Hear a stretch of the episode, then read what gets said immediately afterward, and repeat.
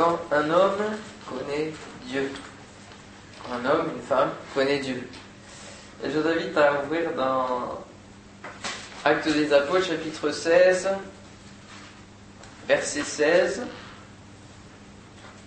Comme nous allions au lieu de prière, une servante qui avait un esprit de python, c'est un, esprit, un démon qui l'habitait, et qui, en devinant grand, un grand profit à ses maîtres, vint au devant de nous. Donc il s'agit de Paul et de ses amis. Et se mit à nous suivre, Paul et nous. Elle criait Ces hommes sont les serviteurs du Dieu très haut, et ils vous annoncent la voie du salut. Elle fit cela pendant plusieurs jours. Paul, fatigué, se retourna et dit à l'esprit Je t'ordonne au nom de Jésus-Christ de sortir d'elle. Et il sortit à l'heure même. Les maîtres de la servante, voyant disparaître l'espoir de leur gain, se saisirent de Paul et de Silas et les traînèrent sur la place publique devant les magistrats.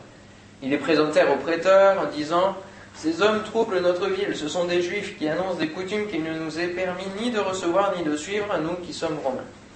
La foule se souleva aussi contre eux et les prêteurs qui avaient ayant fait arracher leurs vêtements ordonnèrent qu'on les batte de verges. Après qu'on les eut chargés de coups, ils les jetèrent en prison en recommandant au geôlier de les garder sûrement. Le geôlier, ayant reçu cet ordre, les jeta dans la prison intérieure et leur mit les cèpes aux pieds. Vers le milieu de la nuit, Paul et Silas priaient et chantaient les louanges de Dieu, et les prisonniers les entendaient. Tout à coup, il se fit un grand tremblement de terre, en sorte que les fondements de la prison furent ébranlés. Au même instant, toutes les portes s'ouvrirent et les liens de tous les prisonniers furent rompus. Le geôlier se réveilla et lorsqu'il vit les portes de la prison ouvertes, il tira son épée et allait se tuer, pensant que les prisonniers s'étaient enfuis. Mais Paul cria d'une voix forte Ne te fais point de mal, nous sommes tous ici. Alors le geôlier demanda, ayant demandé de la lumière, entra précipitamment et se jeta tout tremblant au pied de, de Paul et de Silas. Il les fit sortir et dit Seigneur, que faut-il que je fasse pour être sauvé? Paul et Silas répondirent Crois au Seigneur Jésus et tu seras sauvé, toi et ta famille. Et ils lui annoncèrent la parole du Seigneur ainsi qu'à tous ceux qui étaient dans sa maison. Il les prit avec lui à cette heure même de la nuit. Il lava leurs plaies et aussitôt il fut baptisé, lui et tous les siens. Les, ah, les, ayant conduits pardon, dans son logement, il leur servit à manger et il se réjouit avec toute sa famille de ce qu'il avait cru en Dieu. Amen. Amen. Une belle histoire, hein il, y a, plusieurs, plusieurs événements. Et dans, dans notre monde, on est confronté régulièrement à des situations plus ou moins difficiles. Et pour certaines, on n'arrive pas à les surmonter, à s'en sortir. Il y a deux sortes de situations difficiles. Celles qui sont la cause, euh, la conséquence de nos actions, donc qui, sont, qui sont produites à cause de nous. Par exemple, l'endettement. Si on est endetté, c'est pas euh, la faute de la société. C'est quand même d'abord parce qu'on a du mal à gérer notre argent, peut-être. Voilà. Et puis, il y en a d'autres qui nous arrivent dessus sans crier gare et euh, sur lesquels on n'a pas, pas, de contrôle. Voilà. Euh, par exemple, on parlait de tempête dans le nord tempête, la maison qui est ravagée, etc. Ça, euh, enfin, c'est pas à cause de nous. Il y a deux types de situations difficiles. Il y a aussi une différence de réaction et d'action, de champ d'action, si on est chrétien ou si on n'est pas chrétien. Si un homme qui traverse ces situations connaît Dieu ou ne connaît pas Dieu. Il y a une différence pour se sortir de ces situations difficiles. Et donc ce soir, j'aimerais vous parler de ce qui se passe quand un homme connaît Dieu. Il se produit plus de choses et on peut traverser les situations de la vie avec une autre dimension. C'est l'exemple de Paul, celui que nous avons lu, et notamment de Silas, un de ses compagnons de, service. Et ça peut être aussi notre expérience tout au long de notre vie, de traverser les situations difficiles des situations qui ont peut-être en apparence euh, sont complètement bloquées et qui nous bloquent, mais avec Dieu, on peut aller plus loin. Quand un homme connaît Dieu, quand un homme connaît Dieu, Premièrement, il sait qu'il peut l'invoquer. Et c'est ce qui nous est dit au verset 16, donc le premier verset. Quand, comme nous allions au lieu de prière, comme nous allions au lieu de prière. Beaucoup de gens se disent chrétiens, non pratiquants. Le paradoxe même, celui qui se dit chrétien qui ne pratique pas n'est pas un chrétien. Un chrétien, c'est quoi? Un chrétien, dans la signification, c'est un petit Christ. C'est quelqu'un qui va suivre le modèle de Christ, qui va euh, prendre pour exemple ce qu'a fait Jésus-Christ. Et donc va, va changer son attitude, va changer ses actes, va changer son caractère en rapport de celui de Christ. Donc un chrétien non pratiquant, ce n'est pas un chrétien. Peut-être euh, quelqu'un qui suit, mais ce n'est pas un chrétien puisqu'il ne pratique pas un chrétien a pour obligation, s'il se dit chrétien, de pratiquer, d'avoir des, pas les conséquences des actions, mais voilà, de produire des, choses qui, qui, sont en correspondance avec la parole de Dieu, avec ce que Christ a dit. Et un chrétien ne va pas prier, ne va pas au lieu de prière pour accomplir un devoir. C'est parce qu'il aime Dieu, comme un enfant qui, va vers son père et, ben, il est en relation avec lui. Et, c'est normal qu'un chrétien aille au lieu de prière pour prier euh, Dieu, pour prier son père, pour prier notre père et avoir cette relation avec lui. Paul et ses amis allaient au lieu de prière, comme nous allions au lieu de prière. Non pas pour accomplir ce devoir, mais parce qu'ils connaissaient la prière, la force de la prière, la puissance de la prière la dimension de la prière. Et c'est notamment parce que le chrétien connaît Dieu qu'il prie que Dieu va prouver son existence au travers de la prière des chrétiens. C'est parce que les chrétiens prient et qu'ils sont exaucés que Dieu prouve qu'il existe. Et nous avons plusieurs preuves, j'en citerai trois au sein de la parole de Dieu. Euh, qui démontre au monde que Dieu existe. Nous avons par exemple dans Exode 8, 29 à 31 l'histoire de Moïse qui va aller à répétition chez Pharaon pour lui demander de libérer le peuple hébreu. Moïse euh, répond à, Pharaon qui, ne veut pas. Moïse répondit Je vais sortir de chez toi et je prierai l'Éternel. Et lui dit Il le met en garde. Euh, il, a, dû bien rire, rire le Pharaon. Demain, les mouches s'éloigneront de euh, Pharaon, de ses serviteurs et de son peuple. Mais que Pharaon ne trompe plus en refusant de laisser aller le peuple pour offrir des sacrifices à l'Éternel. Moïse sortit de chez Pharaon et il pria l'Éternel. L'Éternel fit ce que demandait Moïse, et les mouches s'éloignèrent de Pharaon, de ses serviteurs et de son peuple. Il n'en resta pas une. Il prie Dieu pour qu'il envoie les différentes plaies. Et puis Dieu avait prévu d'envoyer ces plaies-là. Et puis il prie aussi. Et cela montre à Pharaon que eh, Moïse, il est en relation directe avec Dieu, mais que lui, il n'y est pas. Qu'il avait, il n'avait aucun contrôle, lui, sur la situation. Les mouches, etc., euh, qui étaient... Euh, alors après, il y avait les grenouilles aussi, et toutes les plaies. Il ne pouvait pas les contrôler. Et ça lui venait dessus. Seulement, Moïse, lui, connaissait Dieu. Il a pu lui supplier, lui dire, prie ton Dieu peut-être. Et Moïse a prié et Dieu a exaucé. Dieu a fait ce que demandait Moïse. Nous avons aussi l'exemple de Jonas qui se retrouve dans le ventre du poisson. Jonas, dans le ventre du poisson, pria l'Éternel son Dieu. Il dit, dans ma détresse, j'ai invoqué l'Éternel et il m'a exaucé. Du sein du séjour des morts, j'ai crié et tu as entendu ma voix. Les hommes peuvent nous voir peut-être chancelants, euh, dans le euh, submergés de problèmes.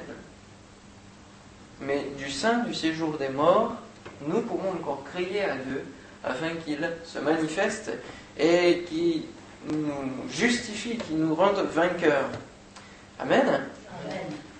Et puis aussi dans Deux Rois, chapitre 1er, verset 10, il nous est conter l'histoire de euh, Élie et les sacrificateurs. Les sacrificateurs ont lancé un défi, en quelque sorte, à Élie.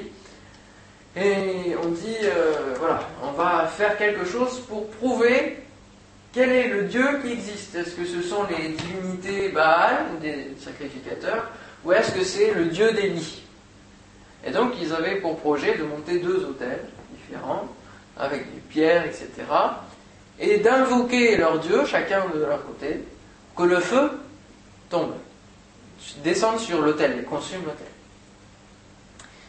Et puis, euh, Élie va répondre au chef de, donc de tous les sacrificateurs, parce qu'il y en avait plusieurs, et notamment au chef de 50, Si je suis un homme de Dieu, que le feu descende du ciel et te consume, toi et tes 50 hommes. Il y avait ça aussi, cette histoire-là. Là, euh, carrément sur eux. Hein. Et le feu descendit du ciel et le consuma, lui et ses 50 hommes. Voilà. Il y avait cette, cette euh, histoire des deux hôtels. Le feu est descendu. Et puis là, encore une fois, le feu est descendu. Voilà. Si je suis un homme de Dieu, un homme de Dieu, c'est un homme qui connaît Dieu, un homme qui est en relation avec Dieu. Et là, Dieu a prouvé qu'il était bien homme de Dieu, qu'il était bien en relation avec lui. Il a prouvé que les autres n'existaient pas, n'ont pas répondu, n'ont rien fait. Hein, quand un homme connaît Dieu, il sait qu'il peut l'invoquer. Et donc avant d'arriver au lieu de prière, là où il se dirigeait, il va se passer plein de choses pour Paul et Silas. Il va se passer des choses et ils vont rencontrer des situations. Et au travers de ces situations, nous pouvons voir que quand un homme connaît Dieu, il connaît son autorité, l'autorité de Dieu. Elle se mit à nous suivre, donc euh, la prophétesse là. Paul et nous et Ces hommes sont les serviteurs du Dieu très haut et ils vous annoncent la voie du salut. Et cela pendant plusieurs jours. Paul, fatigué, excédé, se retourna et dit à l'esprit Je t'ordonne au nom de Jésus-Christ de sortir d'elle. Et il sortit à l'heure même. Quand un homme connaît Dieu, il connaît son autorité. Ces événements nous, démontrent que nous n'avons pas besoin d'être dans, le lieu de prière pour accéder à Dieu, pour être en communion avec Dieu, seulement dans le lieu de prière. Mais que nous sommes continuellement, par le Saint-Esprit qui est en nous, en constante relation avec le Seigneur. Et que nous n'avons pas besoin d'être dans un lieu de prière pour avoir la protection de Dieu, mais que nous pouvons eh bien, être en communion mutuelle avec lui. 1 Jean 1,7 Mais si nous marchons dans la lumière, c'est-à-dire dans, dans, la lumière de Christ, avec lui, comme il est lui-même dans la lumière, nous sommes mutuellement en communion. Et le sang de Jésus, son Fils, nous purifie de tout péché. Nous avons sa nature, son caractère en nous. Et donc nous pouvons euh, déployer cette autorité, euh, utiliser cette autorité qu'il nous donne en son nom. Ici, Paul, dans, ce texte, ne va pas prier. On ne voit pas prier pour que, le, pour que Dieu enlève l'esprit. Non? Il va ordonner à l'esprit, il va s'exprimer directement à l'esprit pour qu'il sorte de cette euh, prophétesse. Et, et là, nous voyons qu'il utilise aussitôt l'autorité de Dieu au nom de Jésus. Je t'ordonne au nom de Jésus-Christ. Et là est l'importance au nom de Jésus-Christ. Il ne le fait pas avec sa propre autorité, ses, propres capacités, il le fait avec l'autorité du nom de Jésus. Il ne fait pas non plus euh, au volume sonore de sa voix. Ah, c'est pas, c'est, pas si vous dites euh, au nom de Jésus, euh, je t'ordonne de sortir. Ou alors au nom de Jésus, je t'ordonne de sortir. Non, ça change rien. Ça change rien mais c'est l'autorité du nom de Jésus. C'est le fait de prononcer le nom de Jésus. Et le fait que nous soyons en connexion avec Dieu, que nous connaissions Dieu au nom de Jésus que je connais et que toi aussi tu connais, parce que les démons connaissent Jésus et lui sont soumis, au nom de Jésus tu sors. Voilà. Quand un homme connaît Dieu, il connaît son autorité. Et alors il peut traverser des situations difficiles, des persécutions qui viennent de l'ennemi, avec la victoire de Christ, avec l'autorité du nom de Jésus. N'est-il pas dit dans Marc 16, 17, 18, Voici les miracles qui accompagneront ceux qui auront cru. Il faut avoir la foi que l'on puisse euh, faire ces choses au nom de Jésus. En mon nom, ils chasseront les démons. Ils parleront de nouvelles langues. Ils saisiront des serpents. S'ils boivent quelques, quelques breuvages mortels, il ne leur fera point de mal. Ils imposeront les mains aux malades et les malades seront guéris. Et tout cela dans le nom de Jésus. Et seulement dans le nom de Jésus. Il n'y a pas d'autre médiateur. Il n'y a pas d'autre moyen. Quand un homme connaît Dieu, il peut user de la même autorité que Jésus avait sur les démons. Il nous est dit, notamment dans Luc 8, 32, et les démons supplièrent Jésus de leur, permettre d'entrer dans euh, ces pourceaux. Euh, il leur permit. Voilà, les démons sont soumis à Jésus-Christ, parce que Jésus est Dieu. Et si nous disons euh, le sort, esprit mauvais, etc., sans citer le nom de Jésus, gare à vous, gare à vous. Parce que les démons diront, non, hein, celui qui a voulu faire, euh, Jésus, je le connais, pas, je le connais, mais toi, je te connais pas. Et il peut. Bon. Prenons cette autorité du nom de Jésus. Quand nous connaissons Dieu, nous pouvons traverser alors ces situations difficiles au nom de Jésus. Quand un homme connaît Dieu, il connaît sa puissance. Et c'est différent de l'autorité. L'autorité dégage aussi la puissance de Dieu, mais il connaît aussi la puissance de Dieu. C'est-à-dire le, fait qu'il peut tout. Versets 25 et 26, vers le milieu de la nuit, Paul et Silas priaient et chantaient les louanges de Dieu, et les prisonniers les écoutaient. Tout à coup, il se produisit un grand tremblement de terre, au point que les fondements de la prison furent ébranlés. Au même instant, toutes les portes s'ouvrirent et les chaînes de tous les prisonniers se détachèrent. Là, on voit que sans inquiétude, Paul et Silas s'en remettre, remettre vraiment à Dieu.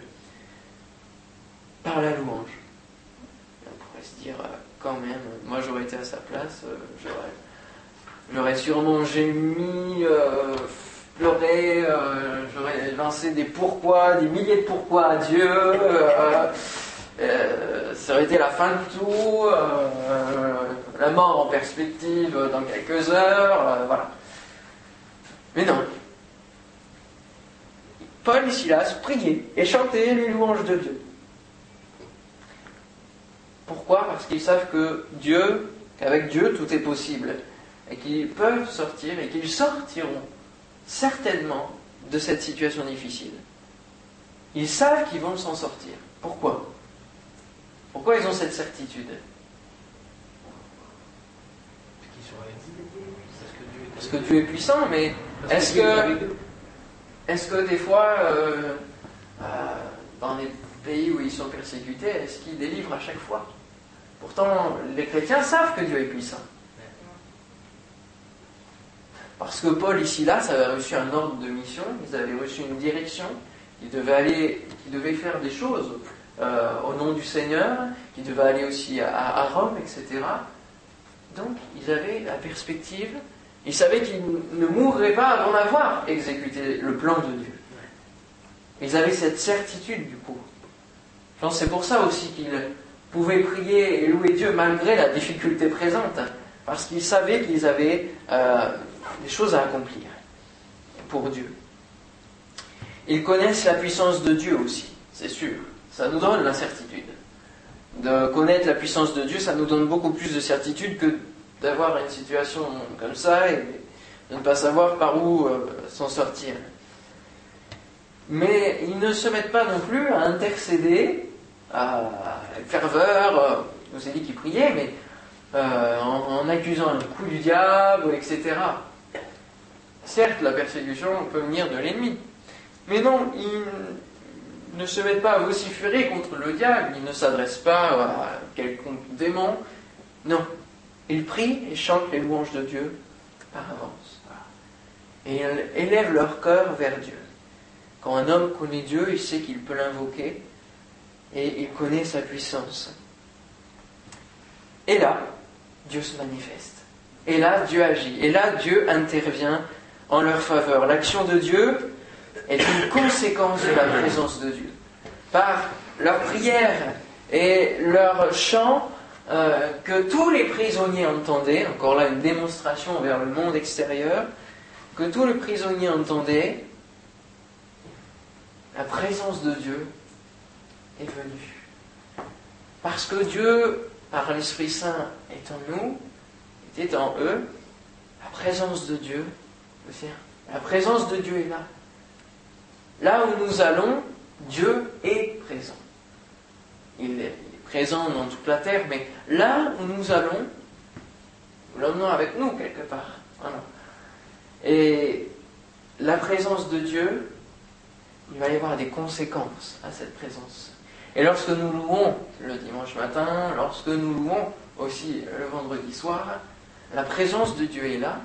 Et alors, parce qu'il est présent, il va se passer des choses. Ce n'est pas euh, s'attendre à ce qu'il se passe des choses euh, pour voir qu'il est là, non. Mais c'est parce qu'on sait qu'il est présent qu'il va y avoir en conséquence la bénédiction, qu'il va y avoir en conséquence l'action de Dieu, qu'il va y avoir en conséquence la guérison. C'est parce que nous, nous le louons, c'est parce que nous le prions, parce que nous savons qu'il est là, qu'il va y avoir une conséquence de sa présence. Il ne faut pas prendre les choses à l'inverse. Il ne faut pas prendre les choses en se disant Seigneur, montre-nous, montre-nous, on veut voir. Et on va se dire Ah, ouais, c'est bon, tu es là avec nous. Non, c'est parce que nous savons qu'il est là, qu'il peut agir et qu'il a assez de puissance pour agir. Et nous ne le louons pas pour être bénis, mais nous donnons à Dieu. Et là, c'est ce qu'ont fait Paul et Silas. Ils connaissent sa puissance, ils auraient pu invoquer la puissance de Dieu en disant Seigneur, interviens le tout, etc. Non. Ils chantaient. Ils disaient. Euh, et au travers des louanges, c'est une reconnaissance de ce que Dieu est. C'est réaffirmer ce en quoi on croit. Donc quand un homme connaît Dieu, il connaît sa puissance. Et il connaît aussi la puissance de la louange la puissance de la louange. Amen. Louer Dieu, c'est reconnaître qui il est. Et en conclusion, j'aimerais dire que quand un homme connaît Dieu, il veut le faire connaître à d'autres hommes qui ne connaissent pas Dieu. Versets 30 à 32, que faut-il que je fasse pour être sauvé?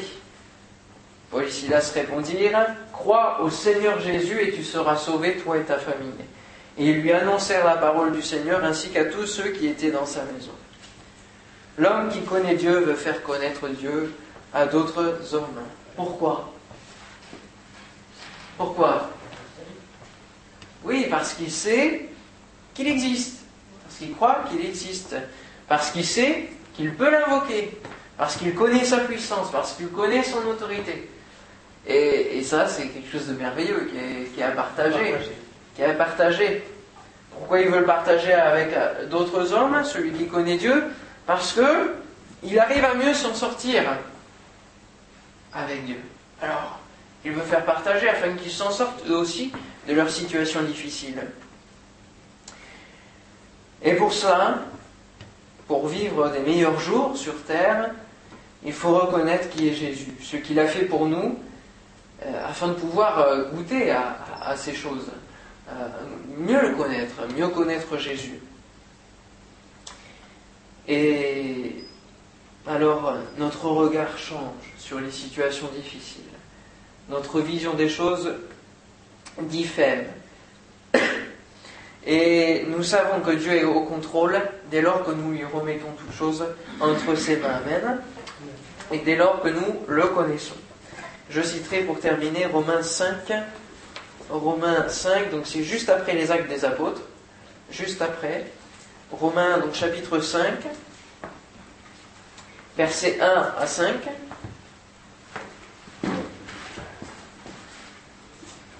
Romains 5, versets 1 à 5.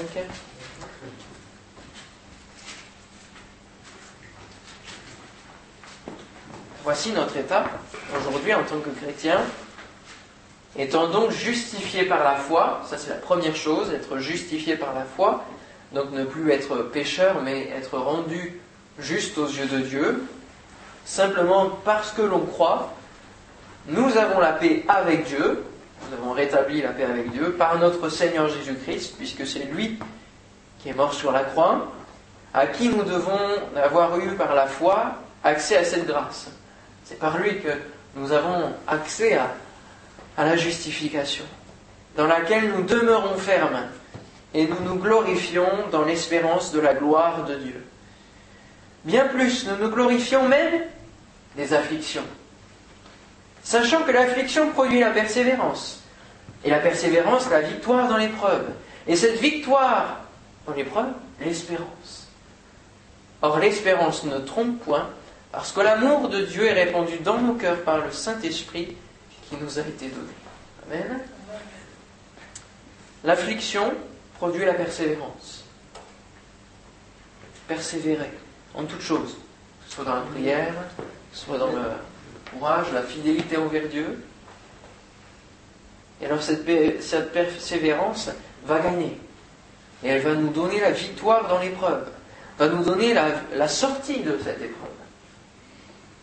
Lorsque on marche dans la vallée de Baca, la vallée de l'ombre de la mort, la vallée des pleurs, la transforme en un lieu plein de sources.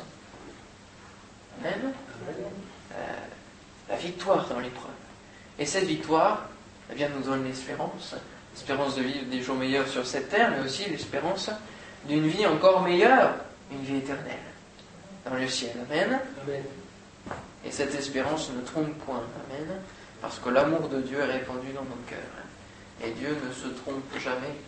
Dieu ne nous trompe jamais il est là, toujours fidèle, et il n'est pas celui qui est un homme pour nous tromper ou nous mentir. Non. Dieu est Dieu, et il faut que l'on puisse reconnaître et le connaître déjà avant. Le connaître. Apprendre à le connaître quand un homme connaît Dieu.